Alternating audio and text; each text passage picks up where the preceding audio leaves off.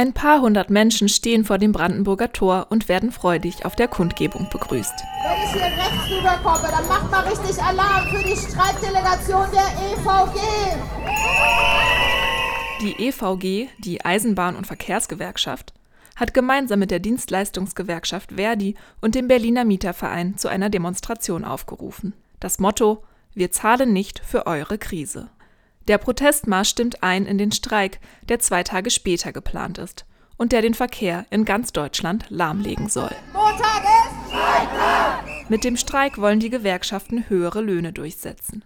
10,5 Prozent mehr, dabei mindestens ein Plus von 500 Euro im Monat für ein Jahr. Das fordert Verdi für die Beschäftigten des öffentlichen Dienstes. Die EVG pocht auf 650 Euro oder 12 Prozent mehr Lohn. Man brauche die Lohnerhöhung, um die Inflation auszugleichen, sagen die Gewerkschaften.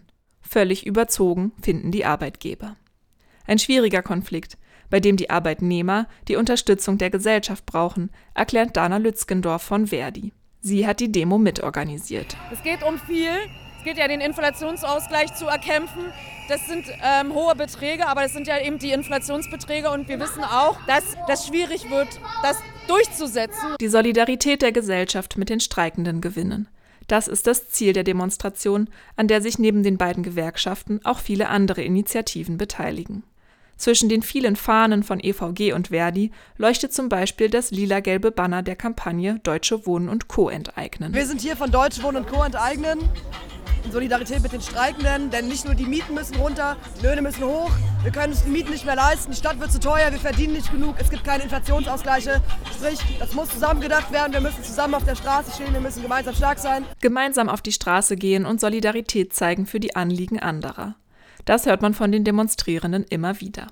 Auch Mitglieder der Bewegung Ich bin armutsbetroffen sind da.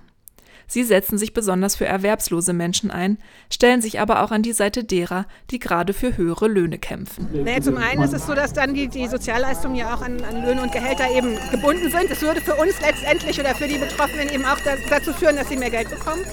Aber es geht auch darum, dass wir Solidarität zeigen und, und eine Gemeinschaft irgendwie erkämpfen und dass die dann halt auch für uns mit dabei sind. Also es funktioniert nur gemeinsam. Als sich der Demonstrationszug nach der Auftaktkundgebung in Bewegung setzt, füllt sich die Straße immer mehr.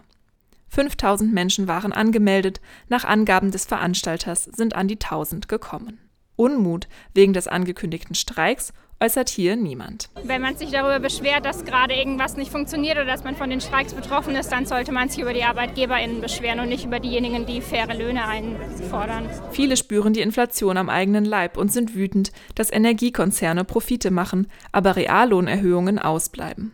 Ein großes, selbstgeschriebenes Banner ragt hervor. Das ist mein eigenes entworfenes Transparent. Da steht drauf, ähm, unsere Kraft, die Steuerprofit, Löhne rauf. Ich bin der Meinung, die Arbeit muss besser bezahlt werden. Viele arbeiten in äh, Vollzeit und müssen sich trotzdem noch aufstocken lassen. Und ich finde, das geht nicht. Vom Brandenburger Tor bis in die Leipziger Straße vor die Vereinigung der kommunalen Arbeitgeberverbände zieht die Demonstration und trotzt musikalisch humorvoll dem kurzzeitig einsetzenden Schneeregen.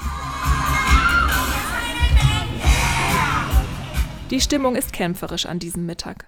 Es liegt ein Gefühl von gemeinsamer Stärke in der Luft, auch weil Gewerkschaften und zivile Akteure Seite an Seite demonstrieren.